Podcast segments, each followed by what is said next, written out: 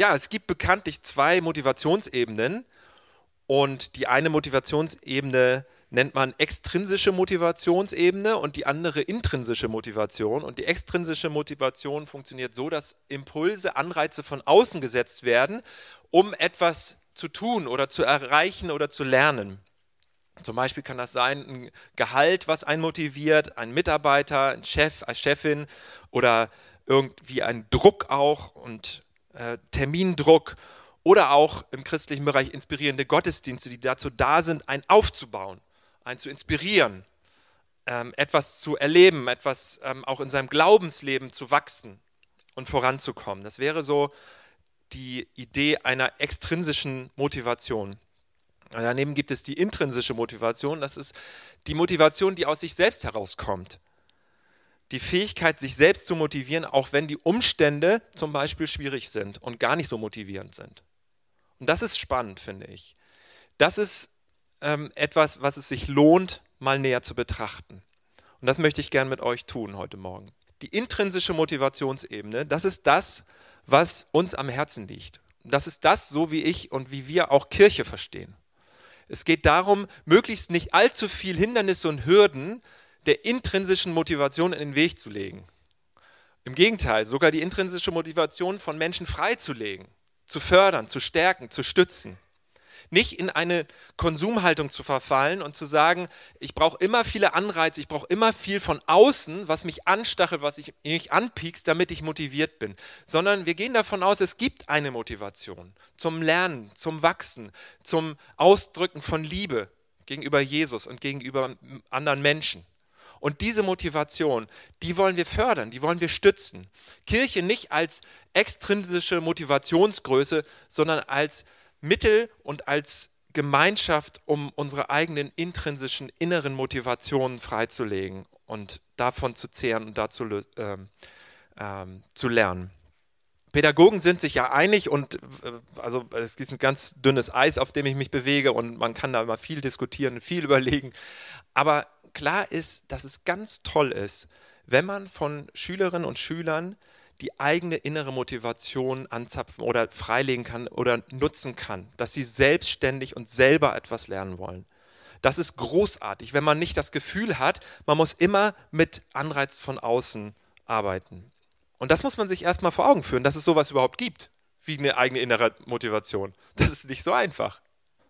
Aber, wenn zum, aber, aber es ist auch, ist auch unsere Kultur ist auch so geprägt, dass bestimmte Dinge zum Lernen nicht dazu passen. Zum Beispiel, wenn Anna im Zimmer jetzt Hausaufgaben machen soll und auf einmal laut schallend lacht dann ertönt von der, irgendwo anders aus einem anderen Zimmer in der Küche oder irgendwo aus einem anderen oder Wohnzimmer oder wo auch immer ertönt eine Stimme: Anna, du sollst doch Hausaufgaben machen.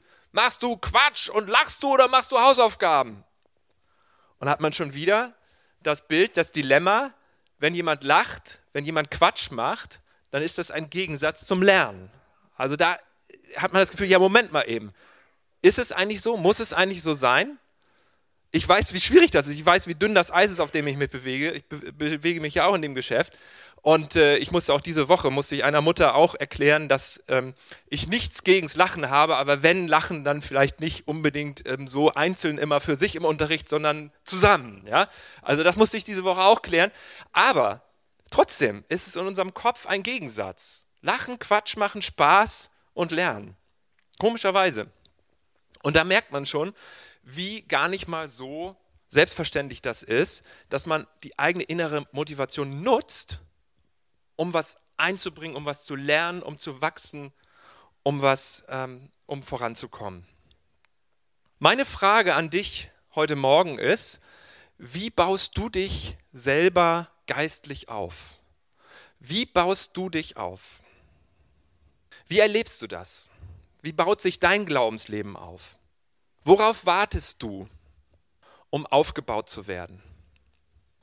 Wie steht es um deine tiefere innere eigene Motivation? Ist das überhaupt bewusst? Ist uns das überhaupt klar, dass es ähm, gut ist, sich selbst geistlich aufzubauen? dass man seine eigene Glaubensleben pflegt und kultiviert und schätzt und hört Und es gibt natürlich ganz viele verschiedene Facetten und Lebensphasen, in denen wir sind. Aber es gibt, und äh, spirituelle Wege gibt es. Es gibt Gebet, Anbetung, es gibt Sprachengebet, Psalmengebet, es gibt Jesusgebet, Exerzitien, Gebetsspaziergänge, Schweigen, Lectio Divina, sowas wie Bibelteilen, geistliches Tagebuch führen, Ikonenbetrachtung, Schriftstudium, äh, Widerstand gegen gesellschaftliche Ungerechtigkeit und aktiv handeln in der Gesellschaft. All das sind spirituelle, geistliche Übungen, die aber nicht unbedingt so gedacht sind, dass sie von außen auf uns zukommen und uns Anreize geben, sondern wo wir heute Morgen herausgefordert sind, zu fragen, wie baue ich mich geistlich auf? Wie tue ich das? Wie erlebe ich das? Es gibt einen ganz bemerkenswerten Vers in 1 Samuel 30, Vers 6. Da war David in einer sehr, sehr schwierigen Situation und da steht, und David war sehr geängstet, denn das Volk wollte ihn steinigen. Denn des ganzen Volkes Seele war unwillig, ein jeglicher um seine Söhne und Töchter willen. David aber stärkte sich in dem Herrn seinen Gott. Also er war geängstigt, weil er bedroht wurde. Und weil die Leute unwillig waren. Die waren unzufrieden, auch mit ihm. Und dann steht da dieser bemerkenswerte Satz, David aber stärkte sich in dem Herrn seinen Gott intrinsische Motivation freigelegt, intrinsische Motivation, einen Zugang dazu bekommen. Wie machte David das, habe ich mich gefragt. Ich weiß es nicht. Es wird nicht gesagt, wie er das machte, aber man kann eine Vermutung einstellen. Und zwar war David ja nicht nur ein Staatenlenker, sondern er war ein Poet. Und ich werfe einfach mal die Theorie in den Raum, er hat das durch einen Song gemacht. Wie stärkte sich David in dem Herrn? Wie zapfte er die Quelle seiner eigenen inneren Motivation an. Und ich könnte mir vorstellen, dass es vielleicht ein Song war, dass er getextet den er getextet hat, den er gesungen hat. Denn viele der Psalmen sind ja Songs, sind ja Gebete von David. Dieser nicht, aber das ist auch einer, den möchte ich gern mit euch lesen. Psalm 126. Als Jahwe die Gefangenen Zions befreite, da waren wir wie Träumende. Da war unser Mund mit Lachen gefüllt und unsere Zunge mit Jubel. Damals sagte man unter den Völkern, Jahwe hat Großes für sie getan. Ja, Großes hat Jahwe für uns getan. Und wie glücklich waren wir. Jahwe, wende auch jetzt unser Geschick, so wie du im Negev die Bäche mit Wasser füllst. Wer mit Tränen sät, wird mit Jubel ernten. Weinend trägt er den Saatbeutel hin, doch mit Jubel bringt er die Garben heim. Da gibt es verschiedene Übersetzungen, vielleicht ist die nicht so geläufig, das ist von der neuen evangelistischen Übersetzung, Psalm 126. Aber die Psalmen sind solche Momente, in denen das Volk als Kollektiv oder auch der Einzelne, die Einzelne, sich geistlich aufgebaut hat. Und dafür sind die da. Das ist ganz, ganz wichtig. Und das ist wichtig für mich und für dich und für uns zu verstehen, dass wir uns selbst geistlich aufbauen. Eine Möglichkeit ist tatsächlich auch Psalmen zu beten. Und dieser Psalm, ähm, der beschreibt etwas, was wir ein bisschen näher angucken wollen. Erstmal möchte ich aber nochmal sagen, ich finde, der ist so schön, muss man vielleicht auch einfach nochmal einen Moment stehen lassen. Ich würde ihn gerne einfach nochmal schweigend anschauen, weil ich den einfach nur unglaublich schön finde.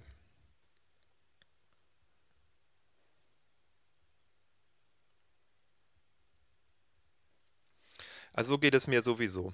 So geht es mir mit Songs. Ich höre nun hier die Musik nicht dazu, aber mir geht es schon lange so mit Songs, die sind einfach so unglaublich schön, weil sie so eine Wahrheit ausdrücken und nicht nur die Texte, die Worte auch. Manchmal sind Worte auch so dichterisch dicht und schön, dass mir die Tränen kommen. Aber dann in Kombination mit der Musik und mit den Melodien wird einfach so viel Schönheit ausgedrückt und Wahrheit. Wir brauchen das. Wir brauchen einen Zugang zu solchen Quellen. Es mag bei dir eine andere Quelle sein, aber wir brauchen äh, Quellen, die uns helfen, uns geistlich aufzubauen. Bilder können es auch sein, innere, äußere Bilder. Ausgesprochen, ausgesungene oder ausgespielte Wahrheit in Songs, in Musik, in Worten. Und zwar solche, die auf den Grund deiner Seele kommen. Dieser Psalm hier, der hat eine interessante Unklarheit am Anfang und ich möchte euch die gerne mal aufzeigen, diese Unklarheit. Das sieht man, wenn man die beiden Übersetzungen hier vergleicht miteinander. Das eine ist Luther 2017 und das andere die neue evangelistische Übersetzung, die wir eben schon gehört haben. Wenn wir das, was wir eben schon gehört haben, sehen wir auf der linken Seite und Luther 2017 auf der rechten Seite. Wenn wir jetzt mal Luther lesen, dann steht da, wenn der Herr die Gefangenen Zions erlösen wird, so werden wir sein wie die Träumenden. Dann wird unser Mund voll Lachens und unsere Zunge voll Rühmens sein. Da wird man sagen unter den Völkern, der Herr hat Großes an ihnen getan. Der Herr hat Großes an uns getan, des sind wir fröhlich. Also hier an dieser Stelle bei Luther steigt der Psalm an, ein mit einer positiven Erwartung für die Zukunft. Wir hatten am letzten Sonntag die christliche Bewusstseinshaltung angeschaut. Das, was ein, das Wesen der christlichen Bewusstseinshaltung ist, ist Erwartung und Erwarten. Und hier wird etwas erwartet für die Zukunft. Wenn der Herr die Gefangenen Zions erlösen wird, dann wird unser Mund voll Lachen sein. Die, derselbe Psalm mit einer anderen Übersetzung als Jahwe die Gefangenen Zions befreite. Und das kannst du in anderen Übersetzungen genauso nachvollziehen. Du siehst diesen Unterschied in mehreren Übersetzungen noch. Wie ist das zu erklären? Was machen wir damit? Es liegt an der Sprache. Die hebräische Sprache ist so faszinierend, man schreibt sie von rechts nach links und es sind ganz fremdartige Buchstaben, jedenfalls für die meisten von uns. Und diese Sprache hat aber bei aller Ungewohntheit, hat aber eine einfache grammatikalische Struktur. Es gibt bestimmte Zeitformen gar nicht in dieser Sprache, die es zum Beispiel im Griechischen oder Lateinischen oder auch im Deutschen gibt. Die gibt es im Hebräischen gar nicht. Plusquamperfekt oder Perfekt oder solche Zeitformen. Das heißt, man weiß eigentlich nicht immer so ganz genau, was genau, wann, wie geschehen ist. Und das ist bewusst so, das ist interessant so, das macht die Kommunikation offener häufig im Hebräischen. Ja? Und ähm, in, in diesem Fall ist es tatsächlich so, man sieht das in den Übersetzungen, man weiß nicht, war es jetzt schon so, ist es jetzt ein Rückblick, so wie wir das mit dem Dankespapier machen und wie wir das mit den Bildern machen. Als der Herr die Gefangenen erlöst hat, waren wir wie die Jubelnden, wie die Träumenden. Das parallel, Jubeln und Träumen. Jubeln kommt im zweiten Teil des Psalms. Oder aber werden wir sein. Und beides ist richtig. Beides kann man machen. Es ist faszinierend, dass die Zeit sich vermischt. Vergangenheit, Zukunft vermischt sich. Die Zeit vom Links, die Vergangenheit, ist eine Übung, die uns helfen kann, uns geistlich aufzubauen, wenn wir daran denken, was gewesen ist. Spirituelles Erinnern. Das ist das eine, was gut ist. Aber es führt direkt dazu, dass wir Gott vor Augen haben, was er für uns in diesem Jahr getan hat oder was er für uns getan hat in der letzten Woche oder gestern. Dass wir etwas von seinem Wesen in unser Bewusstsein rufen und dann auch wissen, was wir in Zukunft von ihm erwarten können. Weil wenn er einmal die Gefangenen befreit hat, wenn er einmal den Exodus vollbracht hat, wenn er einmal die Unterdrückten herausgeführt hat aus der Sklaverei, dann darf ich wissen, dann dürfen wir wissen, dann dürfen die Psalmbeter wissen, dann ist er ein immer herausführender Gott, dann ist er ein immer befreiender Gott, dann ist er ein immer ins neue Land führender Gott. Und dann rechne ich damit und dann weiß ich auch, dass ich das im nächsten Jahr wieder erwarten darf und noch mehr erwarten darf und dass es noch mehr gibt, dass er noch nicht aufgehört hat zu handeln und dass er noch nicht aufgehört hat, die Welt zu erneuern, die Welt neu zu schaffen, die Schöpfung zu heilen. Er hat damit noch nicht aufgehört, sondern im Gegenteil. Er ist immer ein befreiender Gott. Und der Rückblick ist aber eine wichtige Erinnerungshilfe und eine wichtige Hilfe, um geistlich sich selbst aufzubauen. Der dieser Vers ist ja sehr bekannt, Psalm 103, Vers 2. Spirituelles Erinnern, lobe den Herrn meine Seele und vergiss nicht, was er dir Gutes getan hat oder auch, was er durch dich getan hat. Also dieses, das ist für mich immer wieder so ein Widerspruch in sich und so, ein, so eine Faszination, dass da steht, lobe den Herrn meine Seele, weil ich mich immer frage, wer spricht zu wem? Wer macht da was? Also praktisch, wenn ich jetzt mal mir vorstelle, ich bin das, der das sage, ich sage meiner Seele, dass sie den Herrn loben soll. Wer ist dann dieses Ich? Wer ist dann meine Seele? Also es findet ein inneres Gespräch statt, es findet ein innerer Anstoß statt, diese intrinsische Motivation. Ich spreche meinen tiefsten Grund meiner Seele selbst an und sage, hey, Seele, lobe mal den Herrn. Ja, es findet ein Dialog in mir statt. Genau, hey Tobi, lobe mal den Herrn. Das passiert nicht automatisch, das, das, das, das passiert nicht einfach so, sondern es passiert durch einen inneren Dialog, durch einen Anstoß, den ich selber mir gebe und sage, meine Seele, jetzt komm in die Hufe, streck mal deine Arme aus und sag mal, ey Vater, danke schön. Ich will das nicht nur zur Kenntnis nehmen. Ich will das nicht nur abhaken. Ich will nicht nur die Bilder sehen. Ich will nicht nur das Dankepapier zu den Akten legen, sondern, hey meine Seele, lobe den Herrn. Vergiss nicht, was er dir Gutes getan hat. Oder was er durch dich getan hat. Solche Übungen, die verankern uns in Gottes Wesen und in Gottes Handeln. Und es geht nicht um eine nostalgische Sehnsucht, sondern es geht darum, Gottes Gewohnheiten für uns nachzubuchstabieren. Gottes Herz nahe zu sein, Gottes Wesen nahe zu sein. Aber das hat mit praktischem Tun zu tun.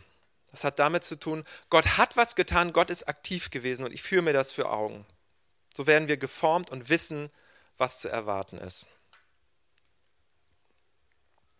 Nochmal, diese wunderschönen Worte. Wenn der Herr die Gefangenen Zions erlösen wird, ja, so wie es gewesen ist, wird er es auch wieder tun.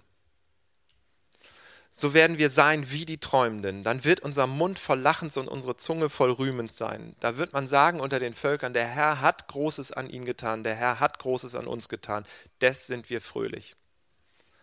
Der zweite Punkt ist, sich selbst geistlich aufzubauen, indem wir wieder träumen dem wir einen Zugang haben zu unseren Träumen. Und das könnte jetzt auch schon wieder anstrengend klingen. Könnte auch schon wieder denken, oh, jetzt muss ich meine Träume wieder vorkramen, jetzt muss ich wieder irgendwelche Visionen haben oder Utopien oder ja, jetzt soll ich wieder groß denken oder sonst irgendwie was. Und wo sind denn meine Träume überhaupt? Wo sind denn meine Visionen? Wo sind denn unsere Utopien? Und man kann sich auch darüber beklagen und sagen, oh, es gibt zu wenig Utopien, es gibt zu wenig Vision, gesellschaftliche Vision. Ich habe jetzt noch mal die Woche einfach mal so aus Spaß bei der Internetseite der Partei Die Piraten nachgeguckt. Also ist keine Werbung und äh, ist, glaube ich, auch nicht so die Gefahr, weil die Piraten nicht so stark, glaube ich, sind äh, im Moment. Aber das ist eigentlich schon eine gesellschaftliche Vision, die diese Partei formuliert auf der Internetseite.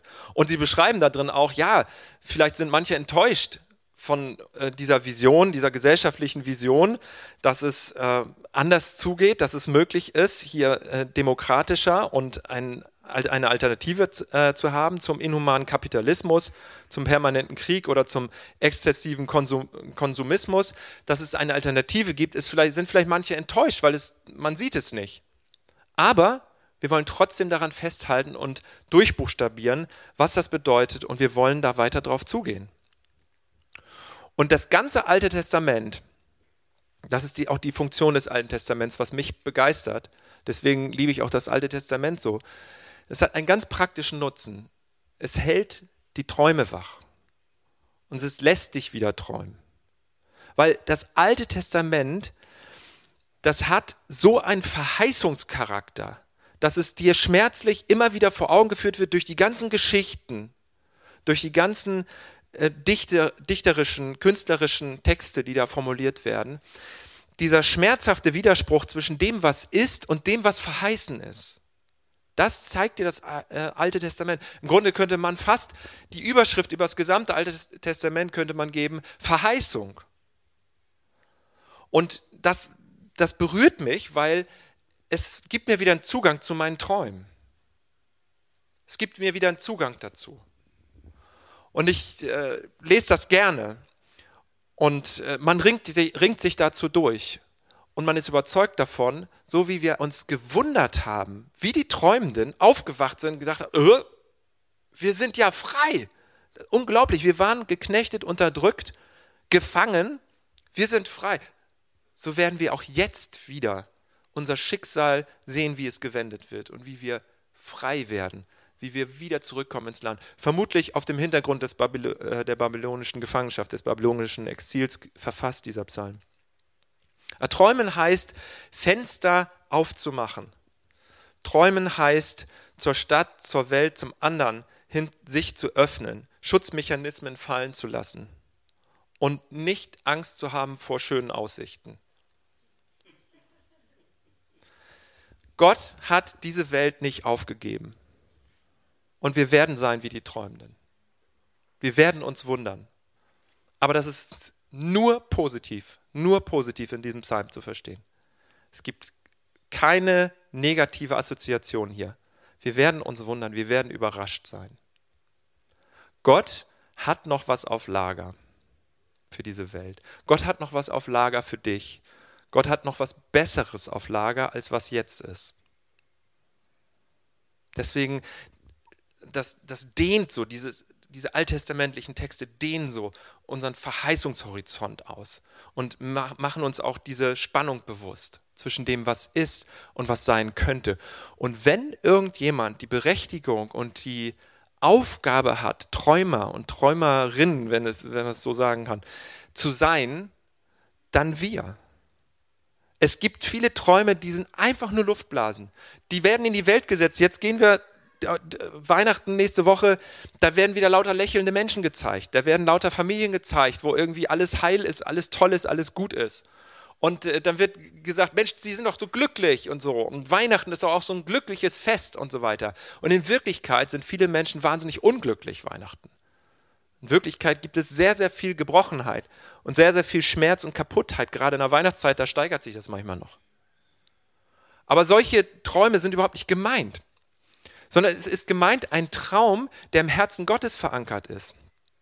Wir werden sein wie die Träumenden. Das heißt nicht, wir müssen uns anstrengen und große Visionen, Utopien spinnen. Es ist spannend, es ist gut. Aber wir müssen erstmal zur Kenntnis nehmen, dass Gott einen Traum hat. Wir sind wie die Träumenden, wir merken das gar nicht. Hier ist das Wort auch so gemeint, gar nicht unbedingt als Vision, sondern hier ist es wirklich gemeint als Schlaftraum. Das heißt, es gibt eine Wirklichkeit, die dich bestimmt, die die Welt bestimmt, die liegt außerhalb deiner Kontrolle.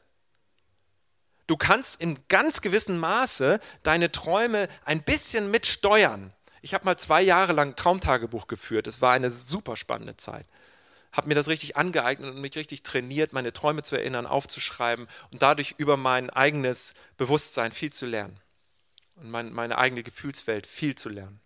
Das ist super, das ist super hilfreich. Aber sie sind zum Großteil außerhalb meiner Kontrolle. Meine Träume sind einfach da. Und so ist es hier gemeint. Es ist außerhalb deiner Verfügungsgewalt, außerhalb deiner Kontrolle. Da gibt es schon eine Vision für die Welt. Da gibt es schon eine Idee, da gibt es schon einen Traum. Und Gott hat diesen Traum für dich. Es ist mehr ein Andocken an Gottes Träume. Gott hat noch was auf Lager. Gott hat noch etwas Besseres auf Lager. Das ist hier gemeint. Also keine Angst davor, loszulassen und auf so eine tiefere Ebene zu gehen, wie so eine Traumebene, zu schweigen, die Augen zu schließen, still zu sein. Auch das mache ich wahnsinnig gerne, um mich selbst geistlich aufzubauen, zu schweigen, zu sitzen, tiefer zu gehen, Körperbewusstsein, Atem zu beachten. Das ist so ein bisschen so, betreten wir so diese Ebene. Aber selbst Träume, ähm, dadurch, dass ich diese zwei Jahre lang ein Traumtagebuch geführt habe, bin ich sensibler geworden für meine Träume und ich achte da mehr drauf. Und manchmal ist es eine ganz blöde Kleinigkeit, die mir auf einmal im Traum bewusst wird und dann ist mir auf einmal klar, ach Mensch, ja klar, das mache ich jetzt. Das nehme ich jetzt als Anstoß vom Traum und das tue ich jetzt. Gerade diese Woche wieder sowas erlebt. Wo ich an ein, im Traum an ein Buch gedacht habe und äh, dieses Buch dann äh, tatsächlich in der Wachwelt gesucht habe, in meinem Regal auch gefunden habe, rausgenommen habe und das wird jetzt für mich auch nochmal eine Bedeutung haben. Also das ist aber außerhalb unserer Verfügungsgewalt. Das ist doch entspannt, das ist doch entlastend. Das heißt, geistlicher Selbstaufbau heißt auch, sich loszulassen, fallen zu lassen, zu sitzen, in einen Nicht-Tu-Modus zu kommen, bewusstes Nicht-Tun. Das bedeutet für mich auch geistlich sich selbst aufzubauen. Und das ist so toll, wenn du zum Gottesdienst kommst, wenn du zur Zellgruppe, wenn du dich mit anderen triffst, zusammen, wo auch immer, in welchem Rahmen auch immer, wenn ihr mit Jesus zusammen Gemeinschaft habt. Das ist so toll, wenn du in so einem wachen, präsenten Bewusstseinszustand dazukommst.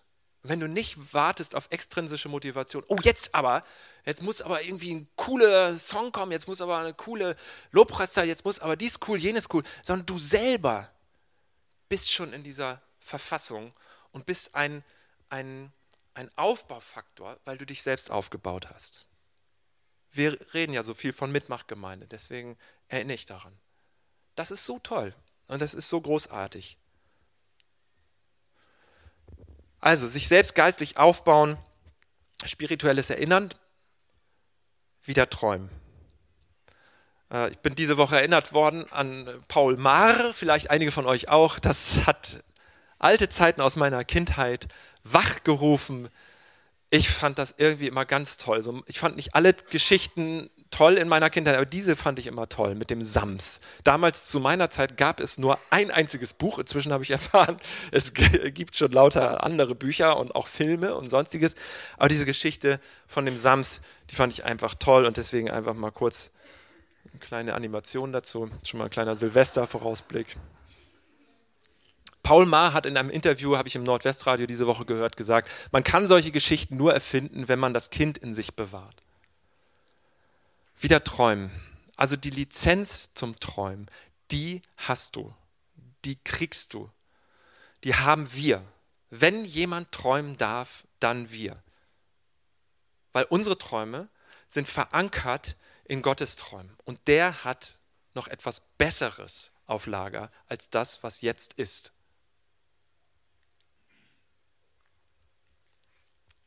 Sich geistlich selbst aufbauen, der letzte Punkt, Tränen durch Beten.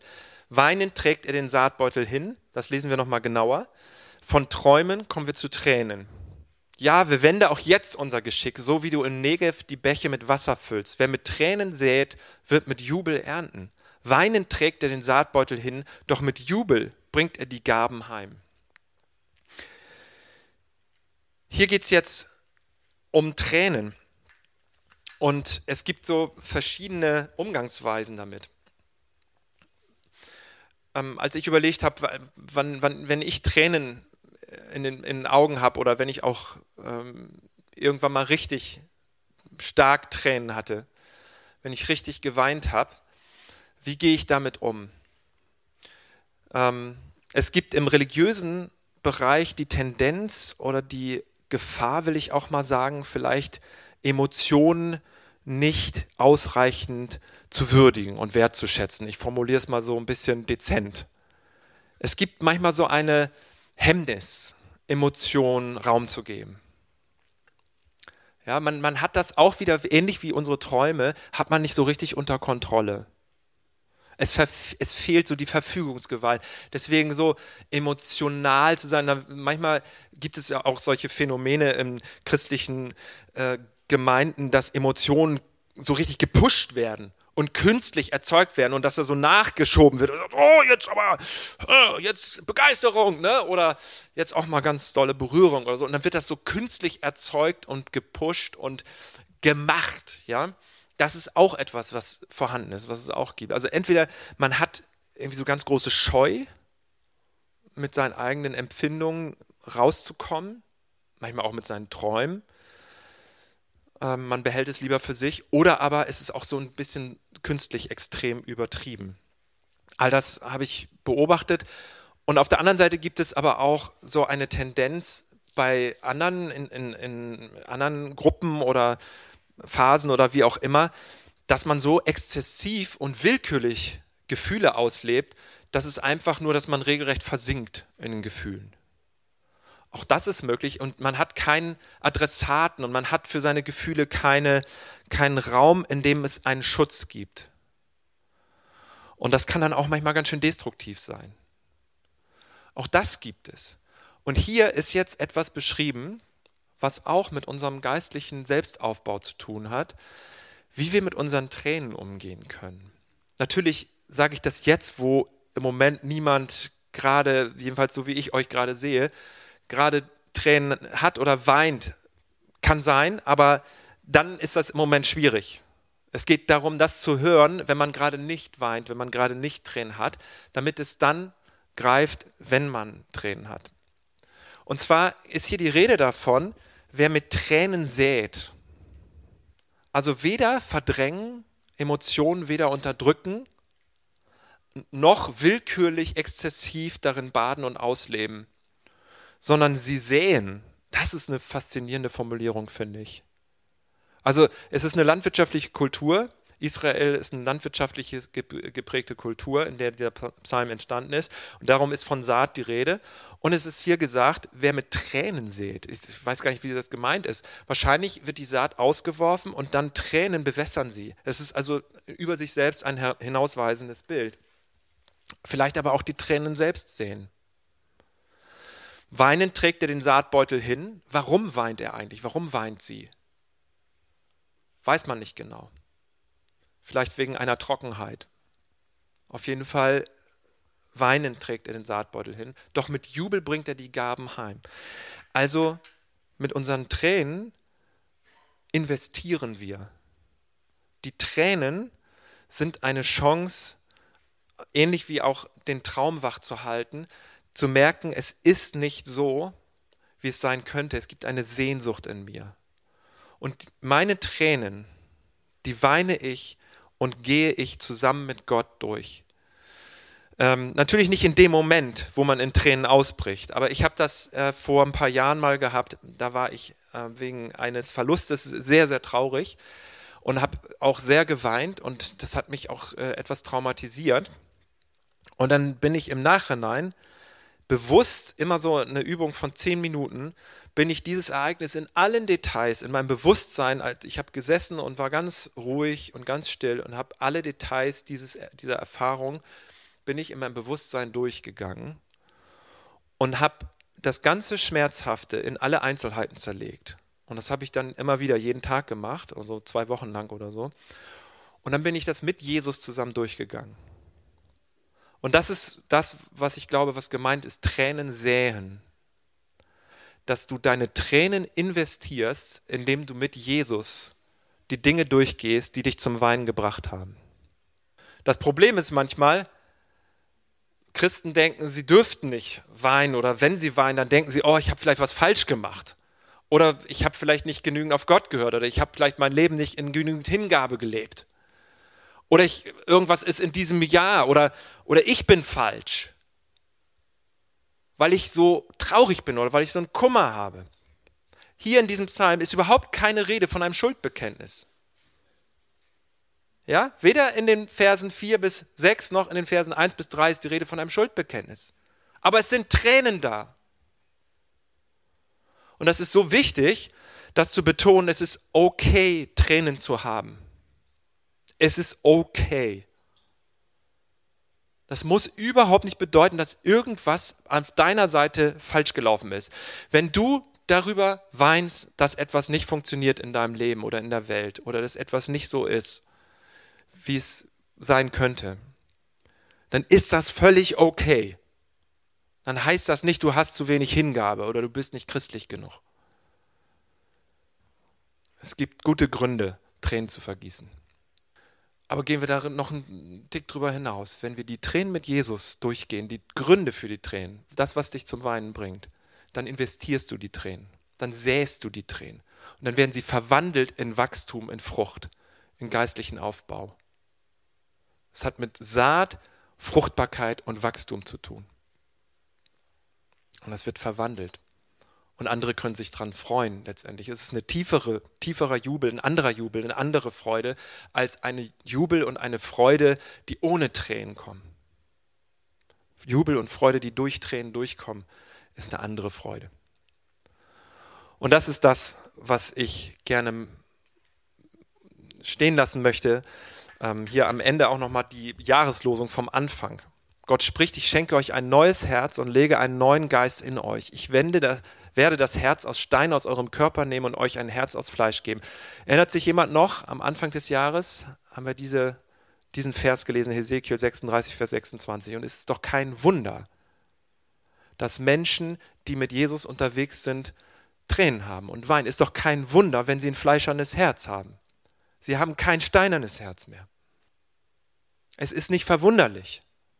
Und es ist ein Irrglaube zu meinen, dass wenn du mit Jesus unterwegs bist, einige sind in diesem Jahr näher an Jesus rangekommen, einige haben etwas mehr von Gott erfahren in diesem Jahr und vielleicht sind manche auch desillusioniert und irritiert und denken, ja wieso, es müsste mir doch besser gehen. Kann aber auch sein, dass es dir überhaupt nicht besser geht. Im Gegenteil, du wirst empfindsamer, du wirst berührbarer, du wirst offener, weil du ein fleischernes Herz bekommen hast. Du wirst sogar noch empfindsamer für die Nöte von anderen Menschen.